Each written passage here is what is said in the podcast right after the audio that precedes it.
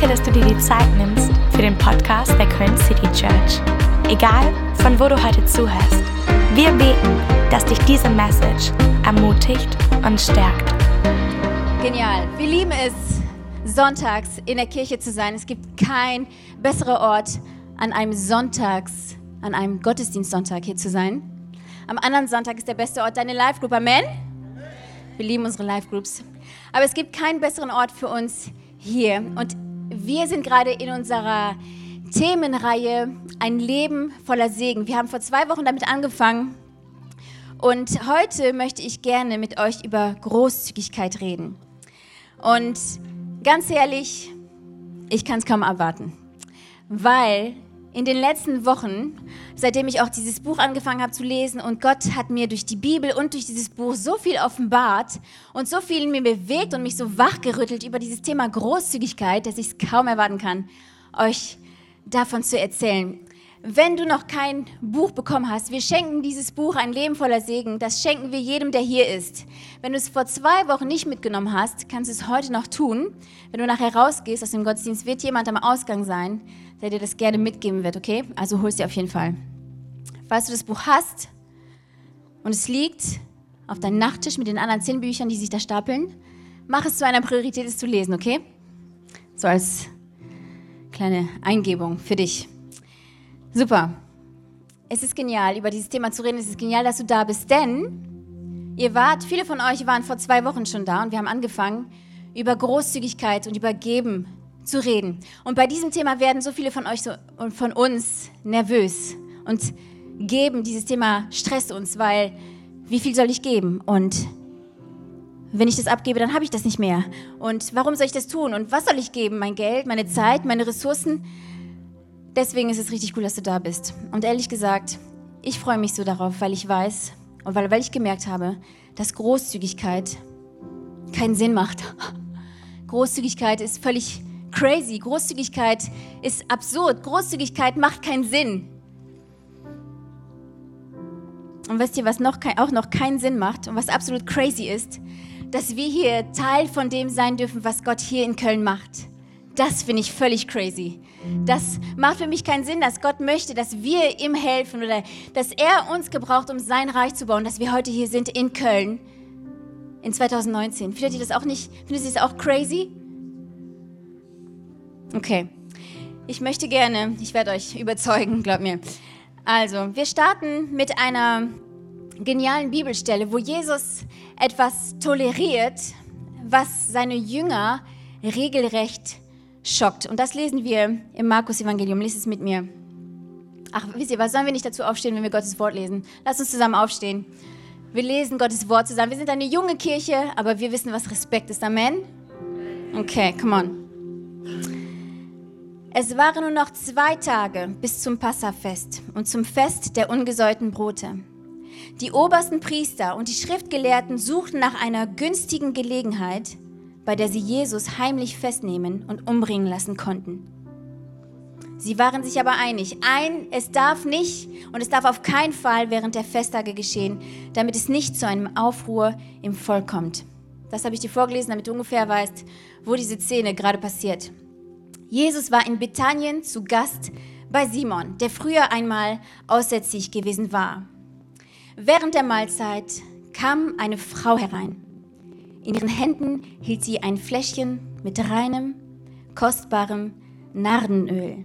Sie öffnete das Gefäß und salbte mit dem Öl den Kopf von Jesus.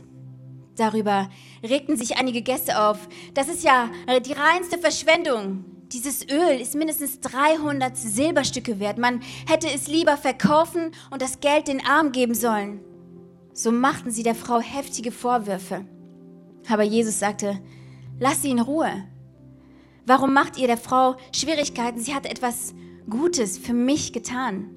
Arme, die eure Hilfe nötig haben, wird es immer geben. Ihnen könnt ihr helfen, so oft ihr wollt. Ich dagegen bin nicht mehr lange bei euch. Diese Frau hat getan, was sie konnte. Mit diesem Salböl hat sie meinen Körper für mein Begräbnis vorbereitet. Ich versichere euch, überall auf der Welt, wo Gottes rettende Botschaft verkündet wird, auch in 2019 in Köln, wird man von dieser Frau sprechen und von dem, was sie getan hat. Herr Jesus, Vater Gott, Heiliger Geist, wir beten dich, sei heute hier, lehre uns dein Wort, mach uns mehr wie du. Segne diese Zeit. Amen. Könnt euch gerne setzen. Wow. Über 2000 Jahre nachdem das passiert ist, reden wir immer noch über diese Frau und ihre Großzügigkeit. Und der Geruch ihrer Großzügigkeit ist immer noch in der Luft. Ich finde, wir sehen hier etwas, was sehr eindrücklich ist, finde ich. Die Frau schenkt ein überschwänglich großzügiges Geschenk und die Jünger sind empört. Wenn wir diese Geschichte hören, passiert es blitzschnell, dass wir auf der Seite der Frau sind und denken, boah, Leute, ey, ihr Jünger, ihr checkt es nicht. Schon wieder nicht. Wo hat Jesus, Jesus euch überhaupt aufgegabelt? Wo kommt ihr her? Aber ganz ehrlich, ich kann mich mit den Jüngern ziemlich gut einfinden. Ich, ich kann das eigentlich mehr nachvollziehen und kann mich mehr mit ihnen identifizieren, als ich gerne zugeben würde. Durch diese großzügige Gabe wird diese Frau oder das, was sie getan hat, das, was sie tut, geht in die, in die Geschichte ein. Das, was sie tut, dieses Geschenk, wird festgehalten in Gottes ewige Wort. Wir finden ähm, diese Stelle auch in den anderen Evangelium, da wird es auch beschrieben. Und ähm, in einem der Evangelien wird auch geschrieben, wie viel das wert ist. Das Wert dieses Parfüm, das war Nardenöl und diese Pflanze, die Nade, ich habe das äh, nachgeguckt, das ist eine Pflanze, die wächst im, äh, in dem, die ist aus dem Himalaya und dieses Öl, dieses Parfüm wird aus der Wurzel ge, äh, gewonnen. Und ähm, wenn ihr mich fragt, ich würde gerne wissen, wie das da gerochen hat. Ne, ich glaube, das ist ein Parfüm, das kriegst du nicht so bei DM. Das war so ein bisschen wertvoller als das. Und ähm, jemand hat mir mal gesagt, versuch, wenn du die Bibel liest, die Bibel mit deinen fünf Sinnen zu lesen. Versuch, in die Szene hineinzukommen. Und ich stelle mir vor, dass diese Männer am Tisch liegen, nicht sitzen, die lagen ja so damals so halb, ne? ein Festmahl, es war ein Fest. Und ich stelle mir vor, dass diese Frau reinkommt und dass sie diese Flasche zerbricht und auf einmal übertönt ein Geruch der Nade den Geruch von gebratenem Hähnchen. Und es riecht auf einmal so gut. Und, und was? Die Frau kam rein und jetzt ist das, ist das pures, reines Nardenöl, was sie da vergießt? Ist sie verrückt? Und ich fange an zu zählen und ich weiß, 300 Silberstücke, das ist ein, ein Jahreseinkommen, was sie da verschüttet in 10 Sekunden. So eine kleine Flasche. Überleg mal, was ist dein Jahreseinkommen? Das ist ein bisschen kompliziert. Ja, du denkst mal 12. Hast du es? Nur damit du ein, eine Idee hast von dieser Summe, die sie da aus einem kleinen Fläschchen auf Jesus Kopf tropfen lässt. Und ich stelle mir vor, wenn ich das sehen würde, dann würde ich zählen, die Tröpfchen, die von Jesus Ohrläppchen fallen. 100, 200, 300, 400. Und ich kann mich total damit identifizieren, weil, ganz ehrlich, ich weiß nicht, ob du es auch kennst, aber wenn mein Herz versucht zu glauben, dann versucht mein Verstand zu verstehen. Und diese beiden Sachen widersprechen sich ständig.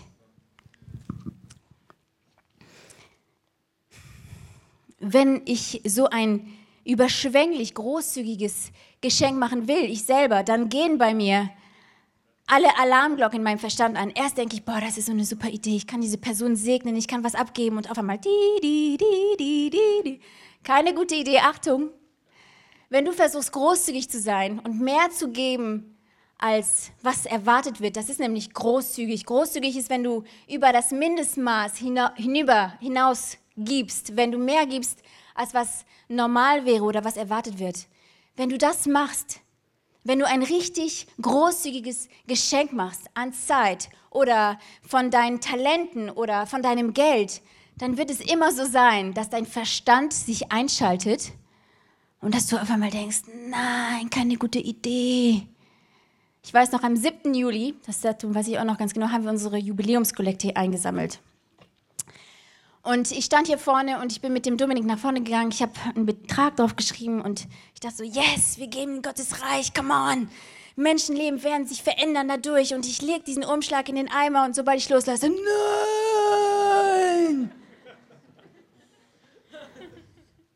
Und ich gehe zurück und wir stellen uns wieder hin und wir sind in dem Moment ich denke, was, die, das ist bald Schulanfang und der Maxim braucht einen neuen Ranzen und äh, neue Schuhe und äh, jetzt habe ich das ganze Geld da reingetan. Und dann sagt Dominik so, und was hast du denn eigentlich draufgeschrieben? Äh, drauf, ja, was, was war der Betrag? Und ich so, ja, so und so. Der so, Poh. cool. Und ich so, nein, das kann nicht sein. Früher war das ganz anders mit dem Gehen, weil da hatte ich 80 Euro im Monat Taschengeld. Und da muss ich noch 8 Euro im Monat den Zehnten geben. Und das war für mich gar kein Thema. Aber wenn du auf einmal so ein bisschen was hast und Gott möchte, dass du ein bisschen was davon abgibst, dann uh, wird es ein bisschen schwieriger. Manchmal macht Großzügigkeit einfach keinen Sinn. Es macht keinen Sinn, so viel zu geben. Es macht keinen Sinn, diese Flasche zu zerbrechen und ein ganzes Jahreseinkommen auf Jesus zu verschütten. Es macht einfach keinen Sinn. Und wisst ihr was? So viele Sachen, die wir hier tun, machen für einen Außenstehenden gar keinen Sinn. Warum heben die die Hände? Was versuchen die zu fangen? Oder hat hier jemand eine Knarre? Hey, manchmal sind unsere Sorgen lassen so schwer auf unsere Schultern, dass wir es lieben, in Gottes Gegenwart unsere Arme hochzuheben, um das entgegenzubringen, weil er das von uns nimmt. Manchmal sind wir so dankbar für das, was er getan hat, dass wir es mit überschwänglichem Lobpreis einfach ausdrücken wollen. Wir strecken unsere Hände nach ihm aus. Oder wisst ihr, was auch gar keinen Sinn macht? Sonntag ist doch dein freier Tag oder nicht? Warum stehst du dann um 4.30 Uhr auf, um einen Transporter vollzuladen irgendwo in Köln? Bist du bescheuert? Das macht keinen Sinn. Aber wir, doch wir wissen, warum. Wir wissen, dass es wert ist. Wir wissen, dass hier, ja, come on. Wir wissen, dass Menschenleben sich hier verändern. Und deswegen wissen wir, dass es gut ist und dass es Sinn macht. Ich würde sagen, den Jüngern kann vergeben werden. Immerhin, was war das Kreuz bis dahin noch nicht passiert? Muss man sich ja mal in Erinnerung bringen, dass Jesus war noch nicht am Kreuz gegangen. Sie wussten von seiner Großzügig Großzügigkeit noch nicht. Für uns ist es einfach, aber für sie war es nicht so easy. Die Frau hat es gecheckt. Sie haben es noch nicht gecheckt. Wir wissen, weil wir die Bibel lesen, dass nach einigen Stunden, nachdem dieses Festmahl vorbei war, dass Jesus nach Jerusalem hineinreitet auf ein Esel. Und wir wissen, dass das eine 500 Jahre alte Prophetie war, die da in Erfüllung geht. Aber die Jünger wussten es noch nicht. Und wir wissen, dass diese Frau, die dieses Öl, dieses großzügige Geschenk gemacht hat, was für die Jünger gar keinen Sinn gemacht hat, dass es ihre Möglichkeit war, dass es ihr Fenster war, ihr, ihre Zeit war, ihm etwas zu geben, was bedeutsam war. Es war ihre Chance. Sie wusste, wer er ist. Sie hat es gespürt, sie hat es gewusst und es war ihr Moment und sie hat es ergriffen. Für sie hat es Sinn gemacht. Und die Jünger sehen das nicht. Es ist auch von Bedeutsamkeit, dass dieses Fest oder dieses Ereignis am Passafest passiert. Das Passafest, das erkläre ich dir mal ganz kurz.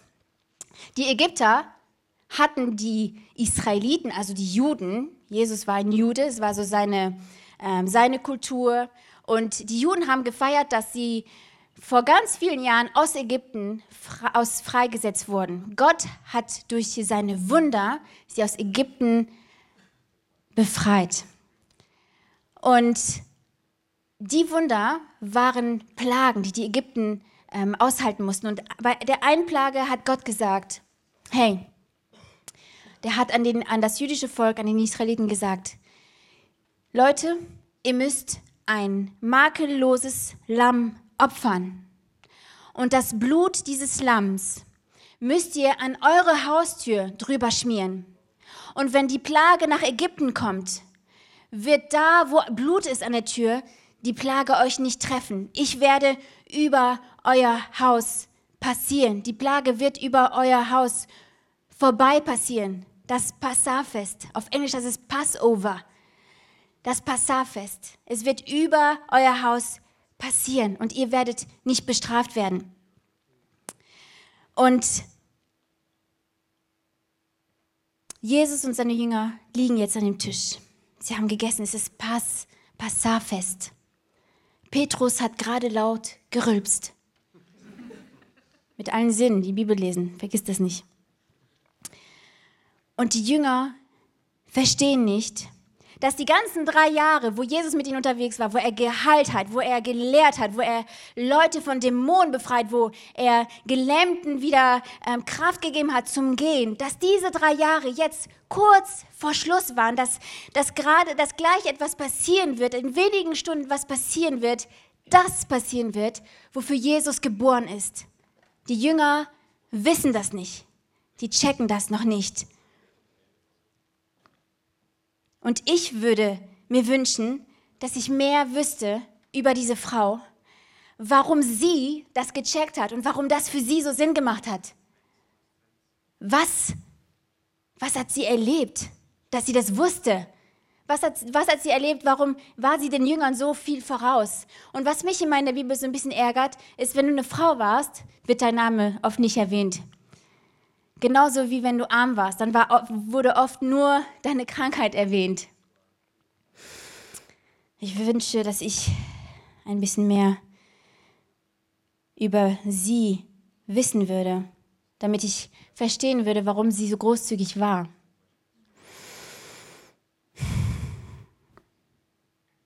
Aber warte mal. In Johannes ist die gleiche Geschichte nochmal erwähnt, oder? Sollen wir mal gucken, was da steht? Ich habe es mitgebracht. Okay. Das steht in Johannes. Lass mal gucken, ob da etwas steht, was uns ein bisschen mehr darüber sagen wird. Sechs Tage vor Beginn des Passafes kam Jesus wieder nach Bethanien, wo er Lazarus, ha, das ist der Typ, Lazarus ist der Typ, der tot war und der dann wieder lebendig wurde. Das ist doch der Typ, der Jesus Freund ist, den er aufgeweckt hat. Und ich weiß noch, dass seine Schwestern, die Schwester von Lazarus, haben nach Jesus geschickt. Die waren nämlich befreundet, die haben, die haben nach Jesus geschickt und haben gesagt, wenn Jesus kommt, dann muss Lazarus, unser Bruder, nicht sterben. Und deswegen schicken sie nach ihm und sie warten. Und sie warten. Und sie warten, bis Lazarus stirbt und Jesus kommt nicht. Und wisst ihr was? Jesus kam zu spät. Aber er kommt immer in der richtigen Zeit. Das ist eine andere Predigt. Wo er Lazarus von den Toten auferweckt hatte. Jesus zu Ehren hatte man dort ein Festmahl vorbereitet. Martha half beim Bedienen. Von der Martha haben wir auch schon mal gehört. Sie leitet bei Jesus das Hospitality-Team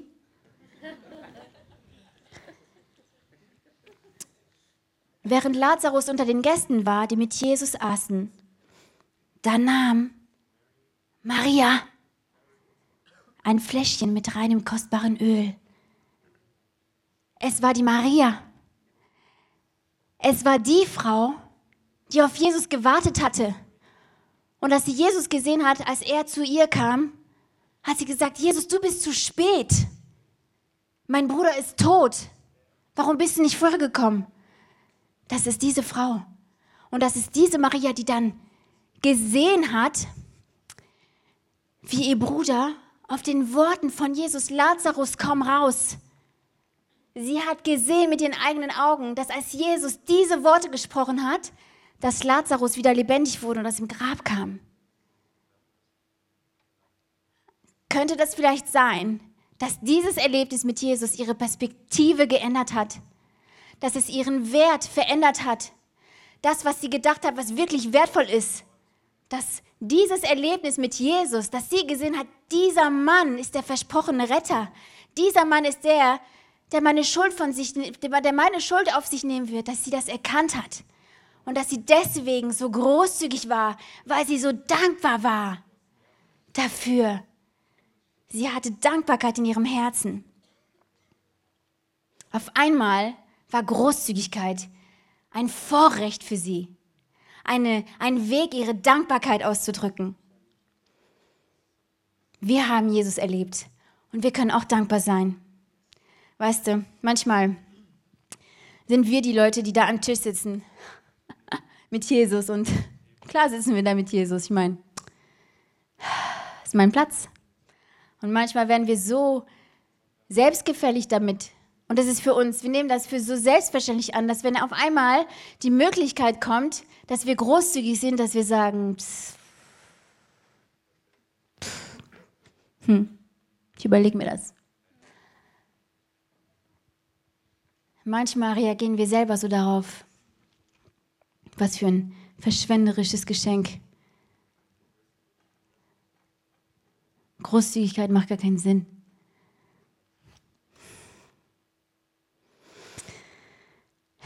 Ich finde, was noch weniger Sinn macht, ist, dass Jesus, das makellose Lamm Gottes, so wird er in der Bibel geschrieben, dass er all den Dreck und all die Schuld auf sich genommen hat, die er nicht verdient hat.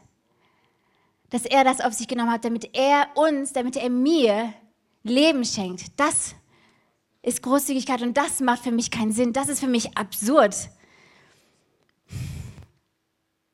Wisst ihr, was Großzügigkeit, warum Großzügigkeit auch keinen Sinn macht? Ich habe ja eben gesagt, dass Jesus ein paar Stunden nach diesem Fest auf dem Rücken des Esels nach Jerusalem geritten ist.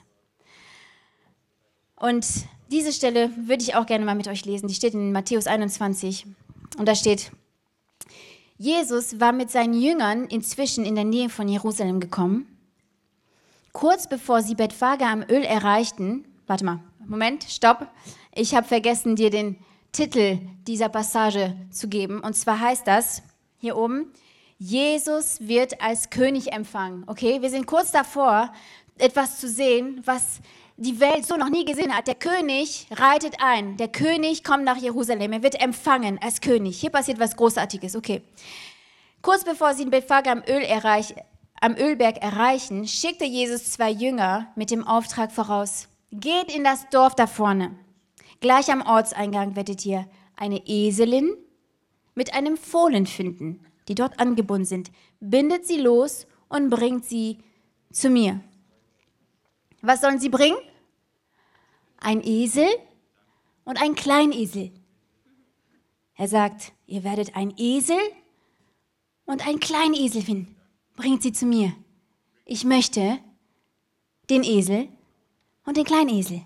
Wir denken immer, dass Gott etwas Großartiges von, will, von uns will. Aber er wollte den Esel und den kleinen Esel haben. Sollte jemand euch fragen, sagt Jesus, und natürlich wird jemand fragen, was ihr da tut, dann antwortet, der Herr braucht sie. Man wird sie euch dann ohne weiteres mitgeben. Damit sollte sich erfüllen, was Gott durch seinen Propheten angekündigt hatte. Sagt den Menschen auf Berg Zion, euer König kommt zu euch. Und doch kommt er nicht stolz daher, sondern reitet auf einem Esel, ja, auf dem Fohlen einer Eselin. Die beiden Jünger gingen los und führten aus, was Jesus ihnen aufgetragen hatte. Sie brachten die Tiere zu ihm, legten ihre Mäntel über sie und Jesus setzte sich darauf, auf den Esel und auf den Kleinesel.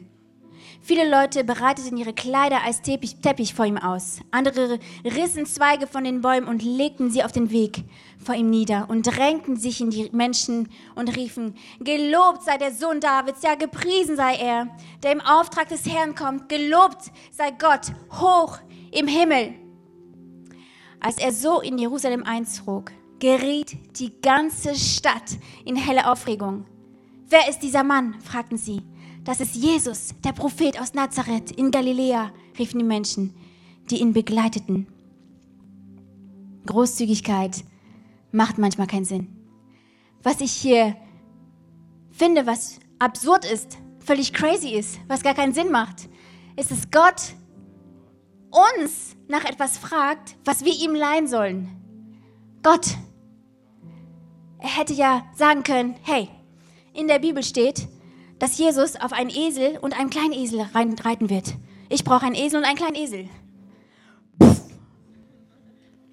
Ich habe einen kleinen Esel und einen Esel gemacht. Cool, oder? Aber Gott möchte, dass wir ihm etwas von uns geben, von uns ausleihen. Und wisst ihr, was ich noch krasser finde? Jesus kam in diese Stadt und er hätte auf irgendeine Weise in diese Stadt hineinkommen können. Ich hätte es cool gefunden, wenn er einen Hubschrauber genommen hätte. Damals gab es keine Hubschrauber und stell dir das mal vor, so und voll windig und alle Leute so, was ist das? Und alle rasten aus und, und die fragen sich, was kommt da? Alle schnell in Deckung. Und einmal wird der Helikopter langsamer und Jesus steigt aus. Hey Leute, was geht? Das wäre geil gewesen, oder? Das wäre mal so ein, ein Eingang in diese Stadt, so ein, so einen roten Teppichmoment. Weißt du, was ich meine? Aber Jesus kommt mit einem Esel dahergeritten, den er sich ausgeliehen hat. Und wisst ihr was? Jesus kommt in diese Stadt und er reitet auf der Großzügigkeit von jemandem, der ihm das bisschen gegeben hat, was er hatte. Findet ihr das nicht krass? Er entscheidet sich, das kleine bisschen zu nehmen, was du hast, um in diese Stadt zu kommen und in diese Stadt in helle Aufruhr zu bringen. Ich finde das so bewegend. Und ich glaube, dass Jesus auf dem Rücken unserer Großzügigkeit nach, Köln kommen will. Der hat es damals in Jerusalem getan ich glaube, er möchte heute durch das, was du zu geben hast, durch das, was eigentlich keinen Sinn macht, aber durch dein Herzen kannst du es glauben, dein Verstand sagt dir, es ist verrückt, so großzügig zu sein, so viel von deiner Zeit zu investieren, so viel von deinen Gaben in diese Church zu investieren, so viel von deinem Geld zu investieren. Aber durch deine Großzügigkeit macht Jesus sich in Köln breit. In diesem Raum sind Leute, das sind unsere nächsten Campuspastoren. Hier sind Missionare, die ausgesendet werden wollen. Wie können wir das machen? Indem wir hier großzügig sind. Auf dem Rücken unserer Großzügigkeit wird sich diese Stadt verändern, wird sich unser Land verändern. Gott könnte sagen, hm, Köln, machen wir hier einen Standort Ding und hier einen Standort Ding und da noch ein paar Ding, Ding, Ding, Ding, Ding, Ding, Ding. Aber er möchte, es mit uns tun.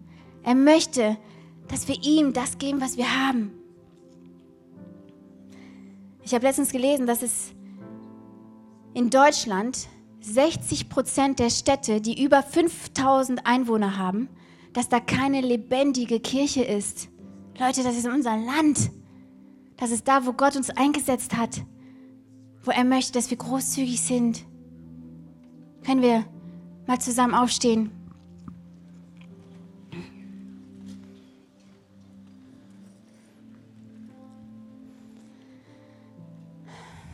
Großzügigkeit macht so oft in unserem Leben keinen Sinn.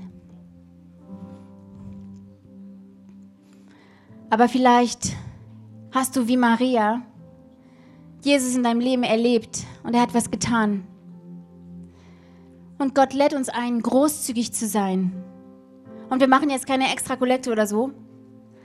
Es geht jetzt darum, dass du dein Herz vor Gott bringst und dass du ihn bittest, dass er dir das mit der Großzügigkeit nochmal erklärt, dass er dir das zeigt, was das mit uns macht, wie gesegnet wir werden, wenn wir freigebig geben, wenn wir das, was wir in der Hand haben, nicht so festhalten, sondern wenn wir es großzügig geben, wenn du das behältst, was du hast, wirst du nie mehr haben als das.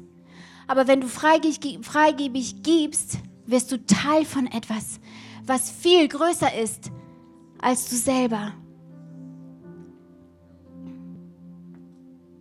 Und ich möchte dafür beten, wenn du heute hier bist und du merkst, hey, ich habe das mit der Großzügigkeit gar nicht so auf dem Radar gehabt. Und ganz ehrlich, mir ging das auch so, bis ich mich damit auseinandergesetzt habe, bis ich dieses Buch gelesen habe, in der Bibel nachgelesen habe und gemerkt habe, hey, Gott möchte, dass ich großzügig bin.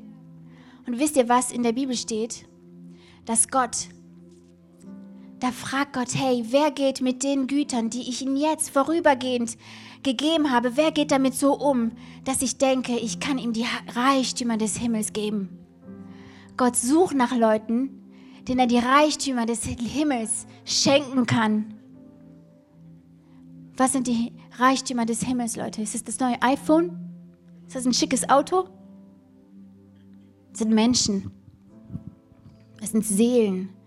Es sind Worte der Erkenntnisse, es sind Prophetien und Heilungen, die Menschen helfen, Jesus zu begegnen. Es ist, wenn jemand in eine, seine Familie durch Versöhnung und Vergebung wiederfindet, wenn so eine Familie zurückkommt. Es ist ein, die Reichtümer des Himmels sind, wenn Leute, die ihr ganzes Leben unter Depressionen ge gelitten haben, auf einmal frei werden. Und das möchte Gott uns geben. Ist es das wert? Ja, Jesus kann alles von mir haben. Er hatte alles für uns gegeben. Lass uns unsere Hände ausstrecken, Jesus. Herr, wir wollen großzügig sein. Wir sind so dankbar für das, was du in uns getan hast, was du für uns getan hast, Jesus, dass du das Lamm Gottes für uns geopfert wurdest, damit,